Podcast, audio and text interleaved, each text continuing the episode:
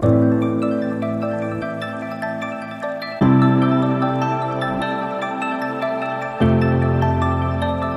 Sanduhr des Todes. Ein Podcast über Klimaaktivismus in Hamburg.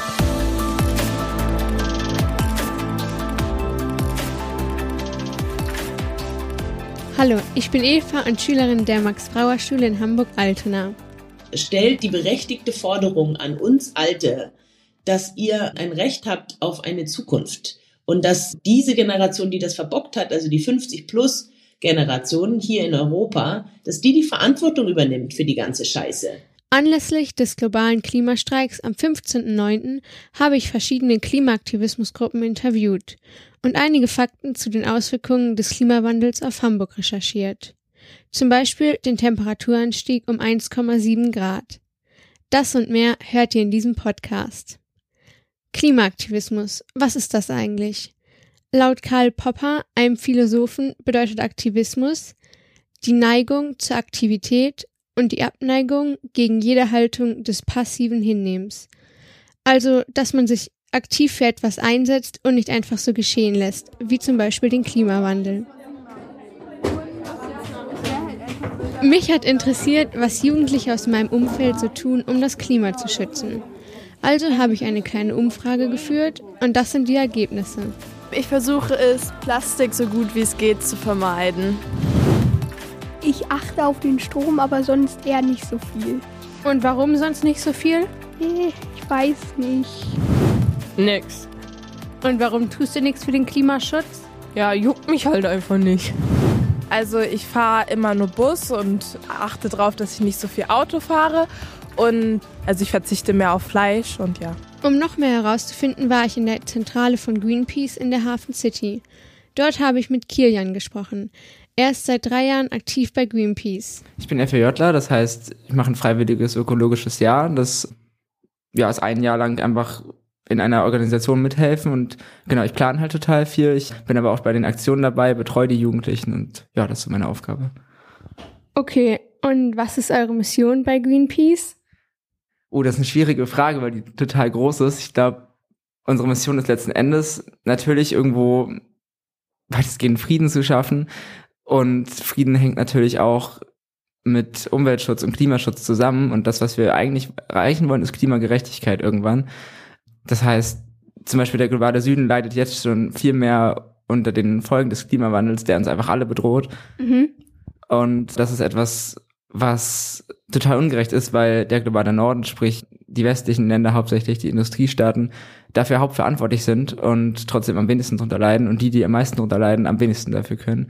Und das ist etwas, für das sich Greenpeace ganz stark einsetzt und das machen wir mit gewaltfreien und friedlichen Aktionen, die nicht immer angemeldet sind, aber die von der Greenpeace Jugend zum Beispiel sind immer angemeldet, mit dem wir halt uns gezielt gegen Unternehmen oder die Politik oder deren Handlungen richten und darauf aufmerksam machen und die Leute darauf aufmerksam machen, ja, wo etwas schief läuft. Okay, also zum Beispiel Demos. Das wären zum Beispiel Demos, aber das wären auch, was weiß ich, dass an einer Wand von einer Konzernzentrale auf einer Hauswand auf einmal ein riesiges Banner hängt. Oder dass beim G20-Gipfel in Hamburg auf der Elbe ein riesengroßes Trump-Bild schwamm, wo dann drauf stand, Trump zerstört das Klima oder so. Also es gibt ganz viele verschiedene bunte Protestformen, die man machen kann. Okay, und wie macht ihr auf die Missstände aufmerksam? Wir probieren halt darauf aufmerksam zu machen, indem wir Bilder schaffen. Also Bilder sind für Greenpeace ganz wichtig, dass wir Bilder schaffen, dass wir den Leuten zeigen können, was vor Ort passiert. Das heißt, wir sind auch sehr oft vor Ort. Da, wo es passiert, sprich, früher war es der Walfang, dann waren wir da, wo die Wale gefangen wurden.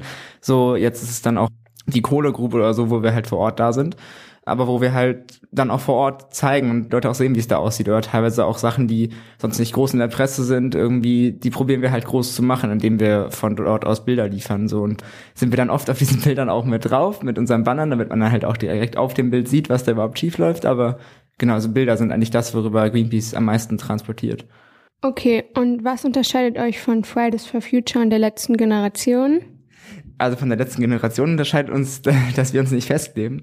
Tatsächlich etwas, was, das ist eine schwierige Protestform so und wir haben auch ganz unterschiedliche Ansichten teilweise so zur letzten Generation auch innerhalb des Hauses, aber das ist auch okay und zu Fridays for Future unterscheidet uns zum Beispiel, dass wir halt ja schon eine Kampagnenorganisation sind. Fridays for Future ist von SchülerInnen ja gegründet worden, hauptsächlich, beziehungsweise von Greta Thunberg und dann ja die einzelnen Ortsgruppen ja von SchülerInnen und StudentInnen irgendwie geführt worden und hier sitzen halt größtenteils eher CampaignerInnen, die teilweise auch schon ein bisschen älter sind, so, aber die halt sich mit den Themen noch viel besser auskennen und bei uns geht's dann halt gezielter auf ein Thema beziehungsweise auf mehrere Themen, aber wir machen halt nicht nur Demonstrationen mit ganz vielen Leuten, sondern probieren halt auch mit wenigen Leuten eine Aktion zu machen, mit der wir dann auf etwas aufmerksam machen. Okay, macht ihr am 15.09. beim globalen Klimastreik mit?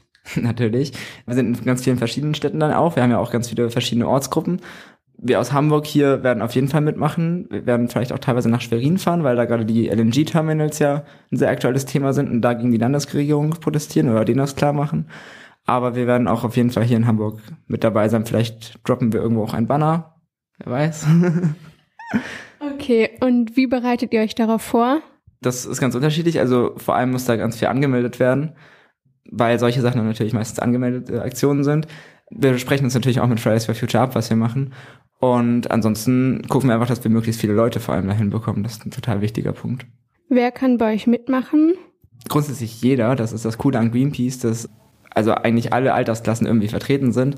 Konkret bei der Greenpeace Jugend nehmen wir meistens Menschen ab 14 Jahren, weil einfach vorher so die Themen einfach teilweise noch bisschen schwierig sind zu verstehen. Und wir haben auch so Leute, die irgendwie 13 sind und total engagiert sind und total wissbegierig so. Und ab 13 bis 21 haben wir eigentlich so eine riesen Altersspanne, wo wir einfach ganz viele verschiedene Leute haben. Aber grundsätzlich, jeder in dieser Altersspanne, der irgendwie mitmachen möchte, ist herzlich willkommen. Wie lange gibt es euch als Jugendorganisation? Das ist eine gute Frage, weil sich das auch oft geändert hat. Aber so die ersten Anfänge der Greenpeace Jugend gab es 1989 schon. Also wirklich ziemlich früh. Da gab es hier die Initiative, dass so die Kinder irgendwie alle schon gut vertreten sind mit den Green Teams, die es gibt. So, also das ist dann so von neun bis 14, so dass sich da Leute gerne engagieren möchten. Aber dass so dazwischen so bis zu den Erwachsenengruppen und bis zu den AktivistInnen halt irgendwie noch so eine riesen Lücke ist. Und dann gab es die Greenpeace Jugend. Was rätst du jungen Leuten? Mutig sein, nie aufhören, Sachen zu hinterfragen und auch mal so auf die Pauke zu hauen. Und gerade so bei Erwachsenen, die so meinen, wir würden gerne sowas verkaufen und als wäre es total grün und als wäre das eine super Lösung, immer nochmal kritisch nachfragen und nie aufhören, da kritisch nachzufragen, bis man wirklich zufrieden ist. Faktencheck. Der Hamburger Senat hat kürzlich das Klimaschutzstärkungsgesetz beschlossen. Damit will Hamburg bis 2030 die CO2-Emissionen um 70 Prozent im Vergleich zum Jahr 1990 reduzieren. Klimaforschern gehen die Maßnahmen nicht weit genug. Das weiß auch der Umweltsenat, aber mehr als das jetzt vorgelegte Gesetz sei derzeit gesellschaftlich nicht durchsetzbar. Auch viele Klimaaktivismusgruppen bezweifeln die Wirkung der Maßnahmen. Nach Meinung von Malte Siegert, dem Hamburger NABU-Chef, sind die geplanten Maßnahmen in Teilen eine Wette auf die Zukunft und scheinen in der Summe kaum geeignet, die Auswirkungen des Klimawandels abzumildern. Das sagt er dem NDR. Extinction Rebellion zählt eher zu den radikaleren Klimaaktivismusgruppen. Sie sind auch in Hamburg aktiv. Manon Gerhardt ist Teil des Presseteams und seit 2019 bei Extinction Rebellion aktiv. Sie hat mir erzählt, wie sie mit ihrer Rebellionsgruppe Aktion plant. Warum haben Sie diese Art des Protests gewählt? Ich bin ein politisch ziemlich aktiver Mensch. Also ich habe mich schon immer sehr um, früher habe ich es Umweltfragen genannt, heute würde ich es eigentlich eher Gerechtigkeitsfragen nennen. Also ich habe zum Beispiel schon mit 15 in der Schule im Erdkundeunterricht damals einen Vortrag über den Klimawandel gehalten. Und es hat mich schon immer irgendwie getriggert. Also äh, warum machen wir so viel kaputt als Menschheit? Und zu Extinction Rebellion bin ich gekommen, weil mir das Konzept so gut gefallen hat. Und dann haben sie eben auch so eine Protestform, die kannte ich vorher noch nicht. Die nennt sich ziviler Ungehorsam. Das bedeutet also, dass wir bereit sind, auch bestehende Gesetze und Regeln zu übertreten, um ein ganz tief empfundenes Unrecht auf der Straße zu kommunizieren. Denn es ist ein Unterschied, ob du eine Demo anmeldest und eine Petition unterzeichnest oder eine Mahnwache an einer Ecke anmeldest, dich hinstellst und irgendwie Flyer verteilst. Das ist alles vom Staat geschützt, vom sogenannten Versammlungsrecht. Aber ziviler Ungehorsam geht einen Schritt weiter und sagt, okay, wir blockieren hier den Eingang zu dieser Lobbyzentrale oder wir blockieren hier eine Straße, um Aufmerksamkeit auf ein wichtiges Thema zu lenken, weil die Politik unserer Meinung nach nicht genug tut, um grundlegende Rechte zu schützen, zum Beispiel die Bewahrung der Lebensgrundlagen und den Schutz des Klimas. Was wollen Sie mit Ihrem Protest erreichen? Das Problem ist sehr komplex, warum momentan unsere Welt so am Arsch ist, auf gut Deutsch. Also warum wir so viele Arten verlieren, warum es immer wärmer wird, warum es immer mehr arme Menschen gibt und viele Menschen sterben oder, oder zumindest hungern und krank werden, weil es einfach in vielen Gegenden der Welt nicht mehr gut genug zu leben ist. Also weil es da eben zu viel regnet oder zu wenig regnet, zu heiß ist oder ob jetzt so ein Straßenprotest wirklich an diesem Riesenthema was auswirken kann, das, das ist ein bisschen schwierig zu messen, würde ich sagen. Es muss sich niemand auf die Straße kleben, das sage ich nicht. Aber ich glaube, dass wir uns alle eigentlich organisieren müssten, mit den eigenen Mitteln und Ressourcen das zu tun, was man möglichst auch überhaupt tun kann, um eben die Politik ans Handeln zu erinnern. Ich meine, die sind in Verantwortung, die müssten was tun. Was kann jeder Einzelne im Alltag tun, um das Klima zu schützen? Das ist eine gute, aber auch eine bisschen schwierige Frage. Wir in so einer Klimagerechtigkeitsbewegung, wir nennen das so, wir versuchen eigentlich nicht den einzelnen Menschen aufzufordern, sich besser zu verhalten. Du hast natürlich recht, dass wir als Einzelpersonen auch eine Verantwortung haben für unser eigenes Handeln. Und es ist total lobenswert, wenn sich Einzelmenschen dazu zum Beispiel entscheiden, kein Fleisch mehr zu essen oder nur noch ganz wenig Fleisch zu essen, weil die Fleischproduktion, vor allem die Massentierhaltung, einen riesigen Beitrag zum sogenannten Klimawandel leistet. Also wir halten unfassbar viele Tiere in Fabriken, dafür wird ganz viel Nahrung angebaut, die anderswo zum Beispiel in Brasilien den Regenwald vernichtet. Wenn sich jetzt ein einzelner Mensch dazu entscheidet, eben bei diesem Spiel nicht mitspielen zu wollen und kein Fleisch mehr zu essen, zum Beispiel nicht mehr zu fliegen oder nur noch ganz wenig zu fliegen. Aber das wird an dem großen Problem leider nichts ändern. Deswegen unser Ansatz, das klingt so ein bisschen komisch, nennt sich No Blaming, No Shaming. Also du bist kein schlechter Mensch, wenn du ab und zu mal ein Würstchen isst oder so. Ich achte darauf, dass ich keinen Müll auf den Boden schmeiße und auch den Müll trenne zu Hause. Ich schalte die Lichter aus, meistens, also nicht so Stromverbraucher. Und ich gehe auf die Straße. Was heißt, du gehst auf die Straße? Also für den Klimawandel. Heißt das, du gehst Freitag am 15.09. zum globalen Klimastreik?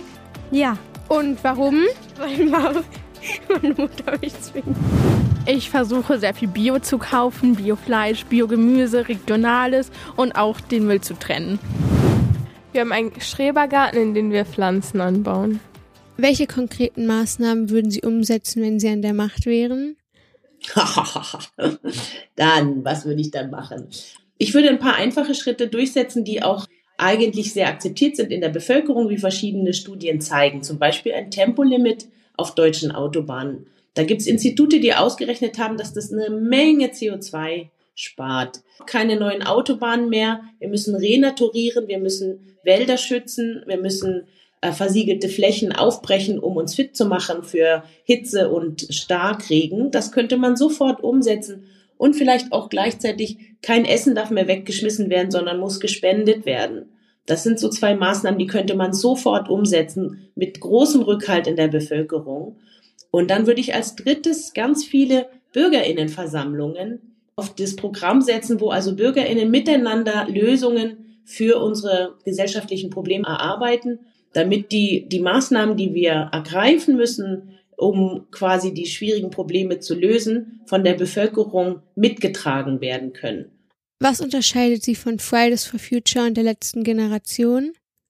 Fridays for Future gehen nicht in den zivilen Ungehorsam. Also die gehen nur protestieren, wo es legal ist oder zu 99 Prozent. Nur ganz wenige machen zivilen Ungehorsam. Das ist der Unterschied zu uns. Und letzte Generation ist eine quasi kleine Schwester von XR, also von uns. Das sind Menschen, die gesagt haben, Extinction Rebellion ist mir nicht mehr radikal genug. Wir wollen noch stärker protestieren. Wir wollen häufiger auf der Straße sein. Und deswegen gehen die immer so in ganz kurzen Abständen immer wieder und kleben sich auch wirklich immer wieder fest und ändern diese Strategie auch nicht. Können bei Ihnen auch Jugendliche mitmachen? Oh ja, also wir hatten in meiner im lokalen Berliner Gruppe schon mehrere nicht erwachsene Menschen dabei, aber das ist eher die Ausnahme. Also ab und zu ist mal 16, 17-jährige Person dabei. Die meisten sind so zwischen 20 und 30, aber es gibt auch welche in meinem Alter. Also ich bin ja 50 und ähm, ja, es ist eine ziemlich breite Mischung. Was raten Sie jungen Leuten zu tun? Ich würde sagen, die Verantwortung ist nicht bei euch, jungen Leuten. Die Verantwortung ist bei den Alten, vor allen Dingen den alten weißen Männern, die diese ganze Geschichte verbockt haben. Als erstes spreche ich meine Generation an, was die machen soll. Das ist eure Zukunft. Informiert euch und vernetzt euch und stellt die berechtigte Forderung an uns Alte, diese Generation, die das verbockt hat, also die 50 plus Generation hier in Europa, dass die die Verantwortung übernimmt für die ganze Scheiße ihr seid nicht verantwortlich für das, was jetzt gerade los ist in der Welt. Also ihr müsst irgendwann mal Verantwortung übernehmen, aber seid euch bewusst, dass das nicht euer Problem ist, was ihr verbockt habt, sondern dass ihr eigentlich den Anspruch habt, dass die jetzt an der Macht sind, endlich handeln. Und ja, Fridays for Future sind ein sehr gutes Netzwerk, um zu starten, sich politisch zu organisieren. Aber wenn euch das nicht passt, dann könnt ihr auch bei Extinction Rebellion anklopfen. Also wir nehmen auch Minderjährige in unsere Kreise sehr gerne auf. Faktencheck. Am 15.09. ist wieder globaler Klimastreik. Die Hamburger Polizei rechnet mit ungefähr 10.000 TeilnehmerInnen. Wie viele es tatsächlich sind, ist noch unklar. Klar ist jedoch, dass auch wenn der globale Süden vom Klimawandel stärker betroffen ist, es auch für uns in Hamburg schon spürbare Auswirkungen gibt. In Hamburg ist die Temperatur seit dem Jahr 1910 um 1,7 Grad gestiegen. Weltweit liegt der Anstieg bei 1,1 Grad. Teile Hamburgs und Norddeutschlands könnten laut Prognosen in etwa 80 Jahren überflutet sein. Grund ist der steigende Meeresspiegel durch schmelzende Gletscher, der die Deiche brechen lassen würde.